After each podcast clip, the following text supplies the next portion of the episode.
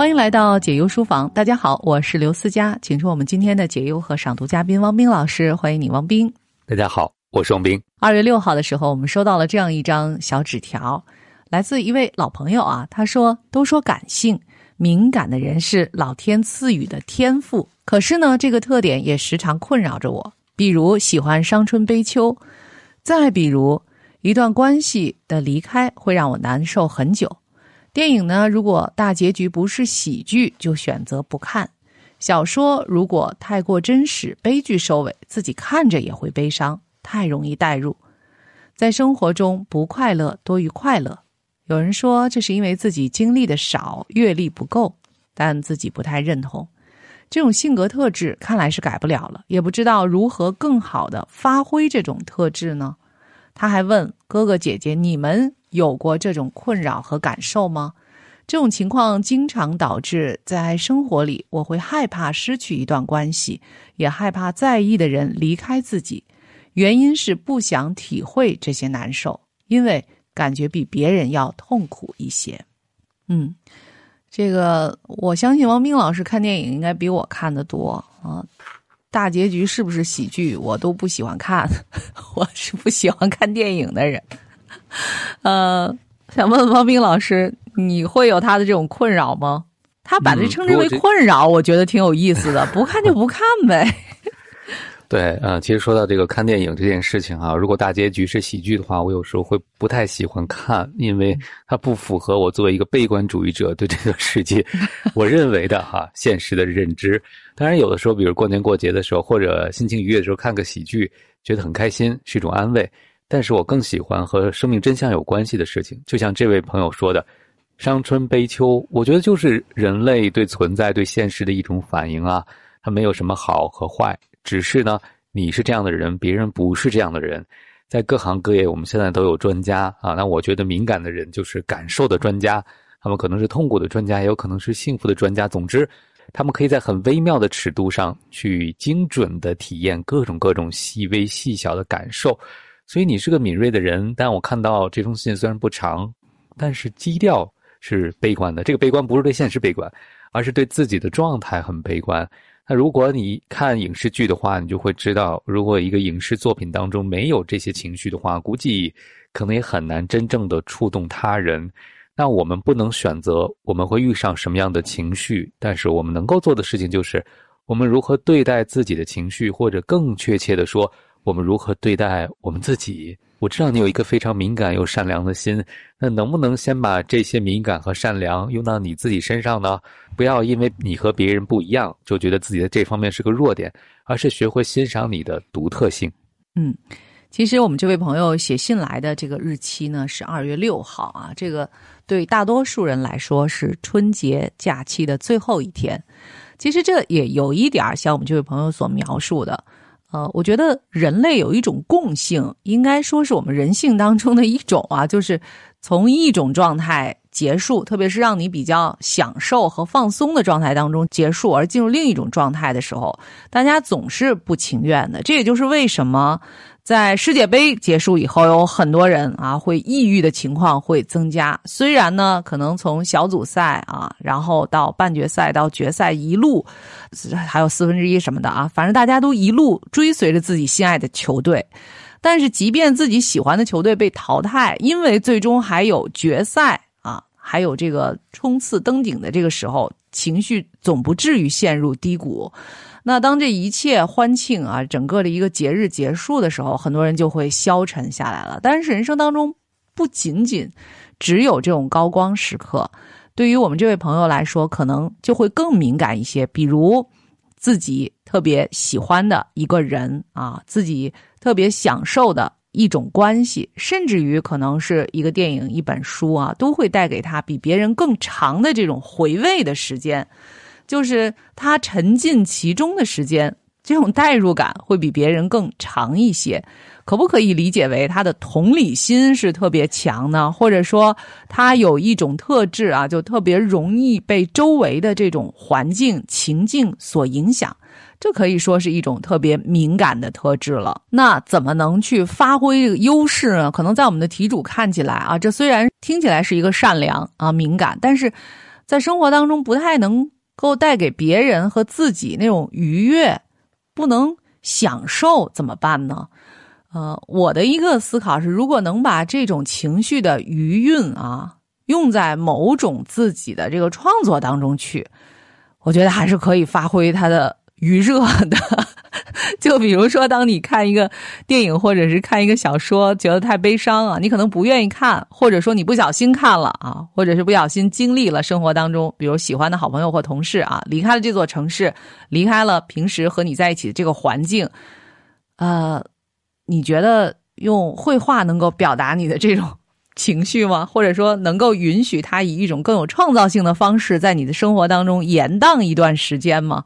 问问汪冰老师。这朋友的性格让我想到了，如果一群人哈待在一个房间里边，那个鼻子比较灵的人可能会先于报警装置闻到房子里可能有哪处起火了，有烟味儿，所以他的这个敏感的鼻子可能会拯救整个屋子里的人，整栋房子里的人，让他们免于受到火灾的伤害。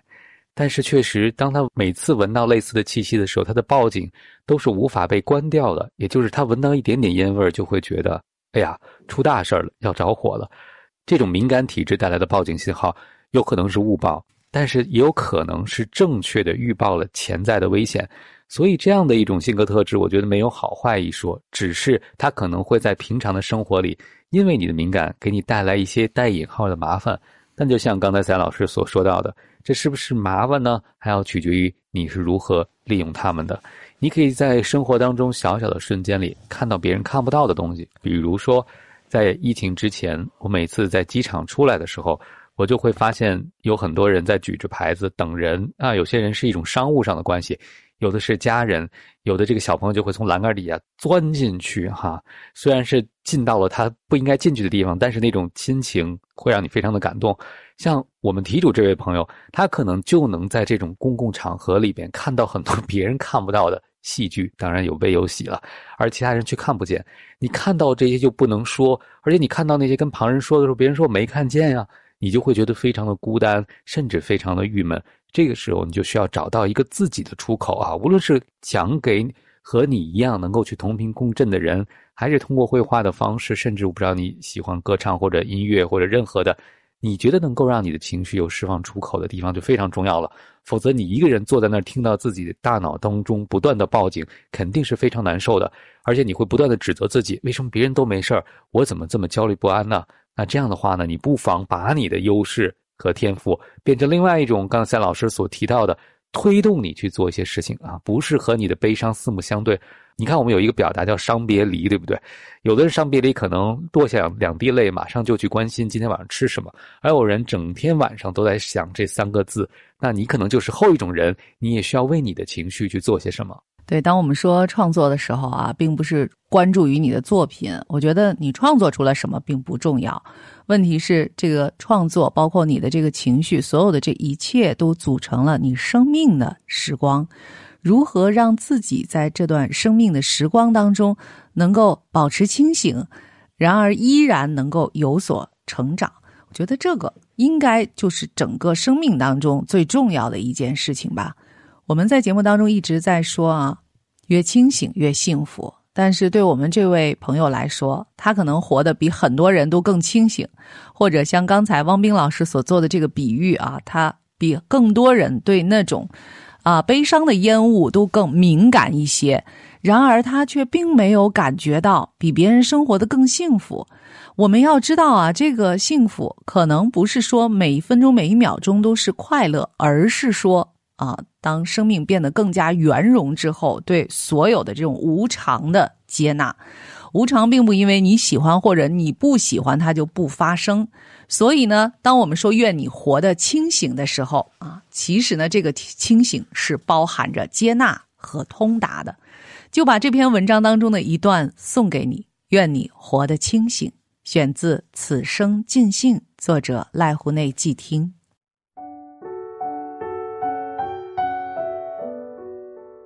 当我们被幸福包围的时候，或是自觉正处于幸福之中的时候，便会对自己的孤独熟视无睹。即便如此，孤独也和我们的生命的经历如影随形。不对，差点忘了，在出生之前，孤独就已经像皮肤一样，是我们血肉之躯的不可分割的一部分。在我们邂逅孤独，或者说是发现孤独的时候，多数是在不幸福的情况下，把这个不幸的自觉称为与孤独的邂逅，恐怕更贴切些。缺乏必须的金钱时，希冀的东西无法得到时。遭遇朋友和恋人的背叛时，没有通过入学考试或入职考试时，觉得自己姿容不如别人时等不称心的事情，在世界上的每一个角落都在发生。竞争失败时，和爱人生离时，深信自己被同伴排挤时，生病时，自己的意见无法被别人接受时，等等，自身不幸的形式内容多种多样，要是一一数来。怕是永远都数不完了。总而言之，在意识到自己此时正处于痛苦之中的时候，我们方能感知像皮肤一样紧贴自己的孤独。孤独是人的皮肤，痛苦是人的肉身，二者相互依存，缺一不可。在佛教教义里，痛苦是世界的本源，释迦牟尼佛便是如此宣扬佛法、教导众生的。这里所谓的痛苦，通常指代世间的四苦八苦。所谓四苦，说的是生老病死这四种苦。生苦指代出生的痛苦，老苦指代变老的痛苦，病苦指代生病的痛苦，死苦指代死亡的痛苦。其他的痛苦是指爱别离苦、怨憎会苦、求不得苦、五蕴盛苦。这四种苦，爱别离苦指的是和心爱之人分离的痛苦；怨憎会苦指的是和冤家仇人没办法避开，每每要见面的痛苦；求不得苦指的是对期冀的东西求而不得的痛苦；五蕴盛苦指的是执着于五蕴的痛苦，是上述七种苦的概括。前面的四种苦。和后面的四种苦加起来便是四苦八苦，只要我们活着，便无论如何都无法从这四苦八苦中解脱出去。而且这些人生之苦往往很少单独出现，而是交织在一起来袭击我们。虽然有心爱之人，却遭到背叛，恋人离自己而去，这就是爱别离苦。倘若他的新欢是自己的好朋友，或者是自己的妹妹之类的，怨憎会苦，便交叠出现了。自己无论如何都无法对前任恋人死心，这便在爱别离苦上又加了一层求不得苦，痛苦的感受倍增，最后百苦交集不堪煎熬，便陷入了五蕴盛苦之中。老病死这三种苦，大都也是相伴而生。上了年纪便容易生病，生病的老人便难以治愈，如此便与死苦紧密相连了。在切身体验了这些人生之苦以后，我们便具备和孤独邂逅的契机了。反之，倘若平日里我们活得逍遥自在，对孤独没有如此深刻的体验，便会因为惧怕孤独而自欺欺人。对所以他在最后一句话才点明了啊，为什么这些痛苦也是有价值的？就是如果我们平时完全没有深刻的体验的话，其实呢就会自欺欺人啊，因为没有体验过，便会更加的惧怕孤独。王明老师觉得以上的这些啊，能够给我们的题主一些启发吗？嗯，我觉得何止是启发呀！题主有没有发现你并不孤单，而且你已经先于旁人悟到了人生很多的真相？比如书里所写到的，我们不喜欢的那个表述就是痛苦是肉身，孤独是皮肤是外衣。所以这不就是人生的真相被你切切实实的、结结实实的感受到了？只是你周围的人还没有充分的机会去体验的时候，你已经先一步感受到了生活给你带来的某种。重压，这种重压就是真相和我们期待的不一样，而我们好像在真相面前又显得如此的无力，不知道能做些什么。既然我们不能做些什么，能不能选择不做呢？我觉得这是可以考虑的一个方向，因为题主似乎一直想做些什么，来改变自己的情绪状态。我觉得这个需要非常的可以理解，因为这个情绪让你不舒服、不开心嘛。就像我们身体不舒服的时候，也会想办法去缓解，但是缓解它的办法可能不是消灭它，而是改变我们和它的关系。就像你的报警器经常对生命中的很多真相发出警报一样，你看到他们的时候，你知道报警信号之后，你又做了一些什么？是指责自己过于敏感了报警，还是能够从这些真相当中看到更多别人看不到的细微的情节，或者是某些生活当中的根本规律？进而有机会离智慧更近一点呢？因为人生很多得到智慧的过程，都是要经历痛苦的。每天都开开心心的人，可能不会太想很多终极的问题。可是，当你从小就不得不想终极问题的时候，因为别人看到的乐，你看到的是苦的时候，有没有想过，也许你可以多读一些这类的书？也许你会发现，有些和你很像的人，已经先你一步走上了去探寻智慧和真理的过程，而且他们已经有了自己的发现。所以呢，我觉得其实所有的这个事情，它都是有价值的。不过，就像葡萄一样啊，我们所说的这个题主信中所说的那些痛苦，如果要把这个葡萄变成酒，它中间可能还需要有繁杂的程序，有赖于你自己的耐心和你自己不断对自我的探索的那种热情和与日俱增的智慧吧。这些对我们的题主来说，可能也是需要时间的，就像葡萄变成葡萄酒一样，是需要时间的。所以呢，也就像本书的这个第九章，今天刚刚和你分享的，选自《此生尽兴》这本书。本书的第九章就叫“愿你此生尽兴”，而其中呢，有一节叫“优雅的老去”。他一开始呢，就选了这个美国。著名的作家，著有多部经典文学作品，包括《蒂芙尼的早餐》的啊，杜鲁门·贾西亚·卡波特的另外一篇作品《米利亚姆》，他把整个这个短篇小说都放在了这一章节当中。但是我们在我们的节目当中就不去呈现了。那个故事很短啊，是一个精短的小说，直面了一个老女人的孤独。并且将这种孤独情绪刻画的淋漓尽致，但如何战胜这种孤独呢？嗯，这篇文章不是叫《优雅的老去》吗？在一开头，我们的作者就说，说到逃避衰老的方法，那就只有一个早逝。就算不是早逝，人们只有通过死亡这一条途径，才能从衰老的侵蚀当中解脱出来。也就是说，衰老。包括时间的流逝，所有的一切在生命当中所发生的事情，作为我们来说，似乎都是无法抗拒的。所以，到底在文章的最后，我们的作者又给出了怎样的建议呢？嗯，我们先卖一个小小的关子吧。那上半时段的节目就先到这儿。有一位我们的老朋友啊，也是一个特别敏感的朋友，他说：“感性是老天的。”赐予的天赋，但是也时常困扰着他。他经常会伤春悲秋，不愿意从某一段关系当中离开，害怕自己在意的人离开自己，甚至于也不喜欢看悲伤的电影和书等等等等。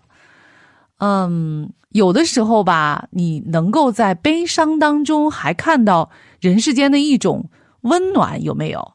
我记得在几年以前，我曾经看到过一段特别让人悲伤的，看到过那么一本小说啊，我推荐给了几个朋友去看。每一位朋友当然面对那个悲伤的结果，还有这个主人公，呃，令人无比感伤的命运啊，都是泪流满面。但是他们都说那是一个展现了世界和人心美好的小说。你是否也能够？有这种矛盾的体验呢，在生活当中，你会因为它看上去是一个悲剧而拒绝体验这种丰富吗？问问汪冰老师，你觉得我们的题主会拒绝所有所有的悲剧吗？那其实人生当中也会少了很多独特的体验和发现呢。嗯，当我们把自己因为看到悲伤而产生的情绪反应当做敌人的时候，我们可能会对引起这些反应的所有的东西都拒之不理。因为我们会觉得它让我们看到了我们自己不喜欢的一面，但是也许我们可以尝试另外一条路径，就是刚才赛老师所提到的，去直面我们的悲伤，看看它会把我们带到哪里。就像你看到那些影视作品当中让你悲伤的桥段，但如果你再往下一步去探索的话，也许你能够看到更多有关世界有关人性的真相，甚至有可能在悲伤当中生出一种英雄主义，就是啊，人生就是这样匆匆而过，我们每个人都是彼此陪伴的过客而已，所以我们能做的就是拿出那种“嗨，这也不过如此”的心，去勇敢的面对生活当中所有的一切。这个勇敢不是说不为所动，而是接受它就是本来的样子，或者说你甚至可以拿自己的悲伤开个玩笑，对吗？既然你拿它无可奈何。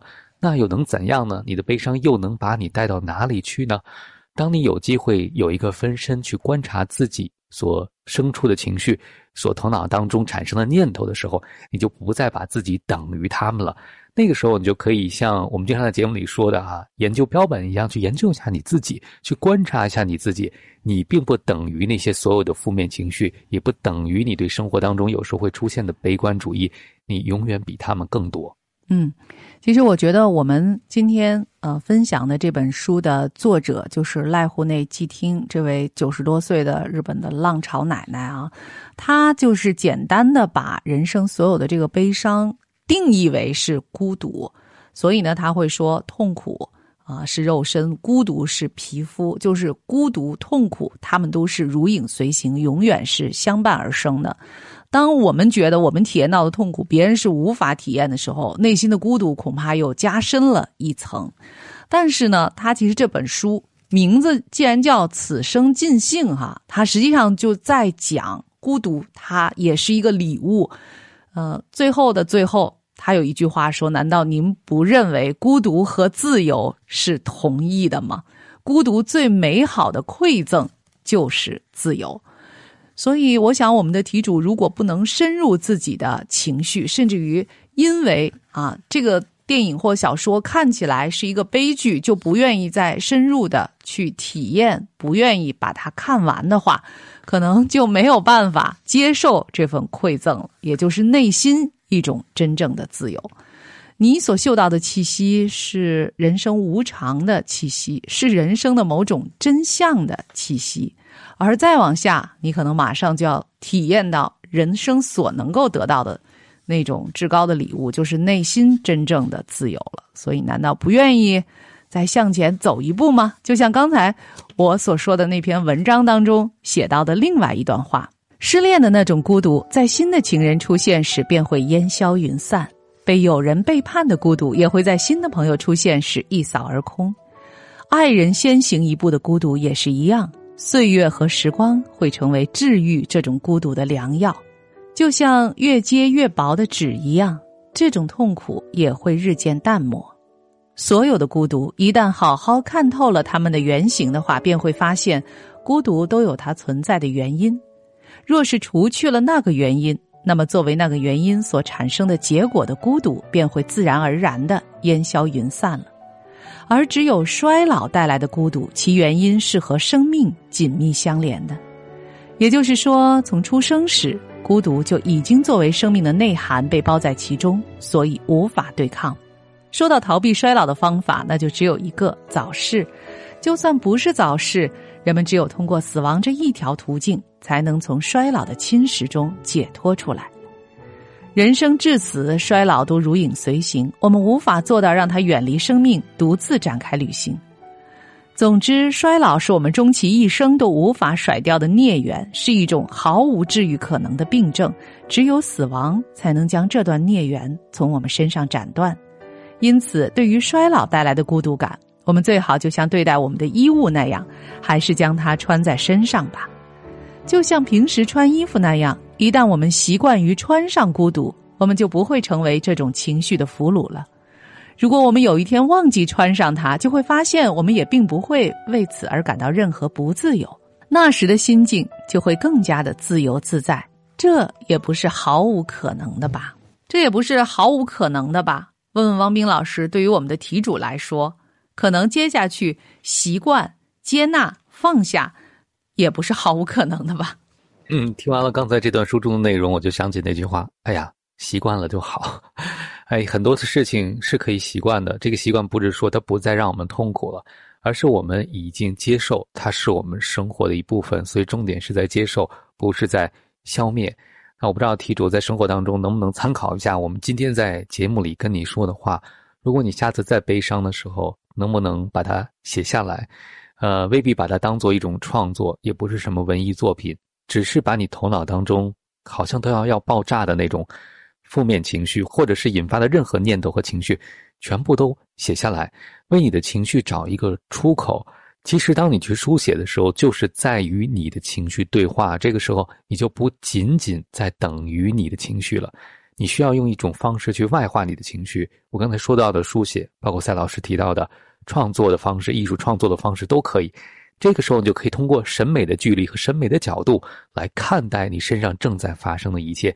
也许这会给你不一样的真相。还有一种方法，就是在任何时候，当你觉得情绪不佳或者感觉非常孤单的时候，你也可以到大自然当中去走一走。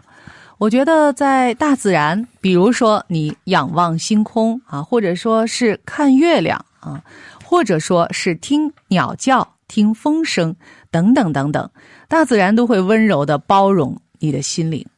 而且还有身体，我觉得这些都是可以让你能够好好的调节自己心情的这种方式，说不定还能够邂逅一些意想不到的美景呢。所以说，这就是孤独给你的礼物，它还可以是一种自由，让你体验到更广阔空间当中的美好的一个自由。好了，感谢各位的收听和陪伴，这里是解忧书房，感谢汪斌，我是刘思佳，接下来还有好书慢读，我们一会儿再见。解忧书房，听见万物，疗愈忧伤。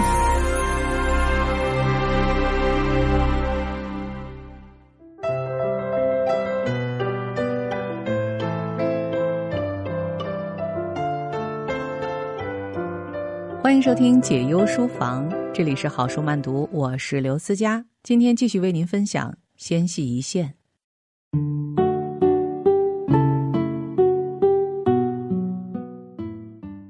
昨天下午，连桥水仙，矮矮胖胖而香气四溢的风信子，像事先约好似的，全都开了，只差一段钢琴作为背景伴奏。好一阵子，我捧着晨间咖啡，凝视这一幅仿佛会动的印象派绘画，挥洒奔放的黄、紫、粉红在晨风中摇曳，柔合成一片。淡黄色的太阳从泥土里升起，橡树和山胡桃木的树林霎时笼上一层光晕。灰松鼠在花丛间穿梭。我感叹着，摇摇头，推开面向花园的窗户，换松鼠过来，亲手喂了几只，就把剩余的坚果抛给他们。背景音乐可以配上《白雪公主》，我想着。自顾自笑了。两只乌鸦开始热烈的在草地上求爱，它们一块儿拍翅、轻啄、跳舞、昂首阔步，就像跳 disco 的一对青年。跳一会儿舞，在地板上狂热的亲热，再跳一会儿舞。有只红雀站在茂密的紫山上，活像戴了覆满洲的翘八字胡。再仔细一看。原来是一根细长的枯草挂在它的喙上，它以慢动作轻挥两翼，在空中停留片刻，就又钻入紫山之叶。无疑，他正跟老婆在那儿忙着筑巢。前一年夏天，有时我醒来就听见一只雌红雀轻巧的身影拍打玻璃窗，急切的想进入那个遥远的镜中世界。却突然受尽折磨与打击，他不知道自己的长相，所以把自己的影子当敌人。最后，他狂乱的撞击超出我所能忍受，我贴上一幅他真正生仇死敌的图画，一只猫头鹰，才算没事儿。猫头鹰，爪利喙尖，还有敏锐而不对称的耳朵，专吃小型鸟。雌红雀自己的镜中倒影再怎么凶悍，都不及猫头鹰厉害。我在心里记下，要把那只纸板做的猫头鹰找出来，以防它今年又要跟玻璃打架。我但愿来电者也这么容易应付就好了。我喝罢咖啡，穿上几层骑自行车的衣服，包了一份午餐。我常设法在乡野中骑一段短程自行车，约一小时的车程，我可以骑到养殖场，那儿是个整理的很漂亮的植物园，还有个满是鸭子的湖，或是去啄木鸟树林，那是个鸟类庇护所，或者骑到镇西或镇北的村子。不论走哪条路，都可以到树林或农田的边缘。我最爱看季节的渐进改变，草木变绿、抽芽、开花，播种、枯萎，动物变换毛色、叫唤、求爱、交配、觅食、养儿育女、迁徙、嬉戏。经常散步或骑自行车的人都知道，驱除心中的担心与计划、分析与伤心，以及各种假设状况的致命编队，是多么困难的事儿。动荡的心情似乎陪着你出游，很快的，心里就浮现出一个小剧场，你扮演各种角色，用五六种不同方式排演充满惧怕或期待的台词。但如果你能给自己的心灵放个假，跟自己的灵魂开个董事会，同意把所有的忧虑、所有别人或自我的期许都留在家里。你就能好好享受活着的感觉，让自己成为一张供这个世界镌刻他自己影像的底片，并当做一份礼物送给自己。光影之美，风的低语，玉米秸秆的沙沙声，松鼠叫声，鸟鸣，紫丁香树篱的甜香，苹果树的甘美。你感受风雨阳光拂过面颊。品尝随季节不同的空气，即使在城市里，你也可以坐在公园长凳上，看一会儿鸽子或其他鸟类，用心的看，亲切的看，看它像请愿者一样昂首阔步，它如何梳理和蓬松羽毛，脑袋一点一点，歪着脖子，眼睛一眨一眨，啄取食物。以入禅的方式完全沉浸在大自然里，是我最爱的一种积极冥想。我会自然而然进入这状态，但跟所有其他人一样，我必须特别为它腾出足够的闲暇时间，而且每年冬天或春天，我都一定会这么做。自从膝盖因慢跑和有氧舞蹈受伤而动过手术后。我就靠骑自行车锻炼身体，这能强化膝盖周围的肌肉，对我的膝盖很有帮助。我的体能足以用低速档把自行车踩上陡峭的山坡，但我知道若是这么做会使小腿灼热，超出我能忍受的程度，所以碰到陡峭的坡度，我就下来推车上山，也是很好的运动。我称之为混合训练。骑车的时候，我根本不想打破什么距离或速度记录，也不逼自己超越不适的那一道防线。如果勉强自己，痛苦就会坏了骑车的乐趣。我以一个审慎的自行车骑士自居，虽然我也已经上瘾了。每个周末，只要不是寒冷彻骨，我都会跟车友卡西骑一段较长的路，大多是神秘之旅。一周由他选目的地，下一周就轮到我。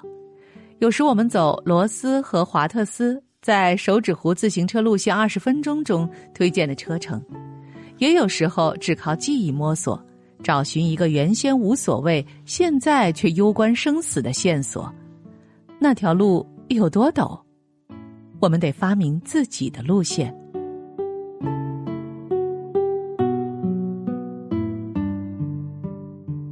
以上就是我为您分享的今天的好书慢读，选自《纤细一线》，副标题：放下绝望，重拾希望。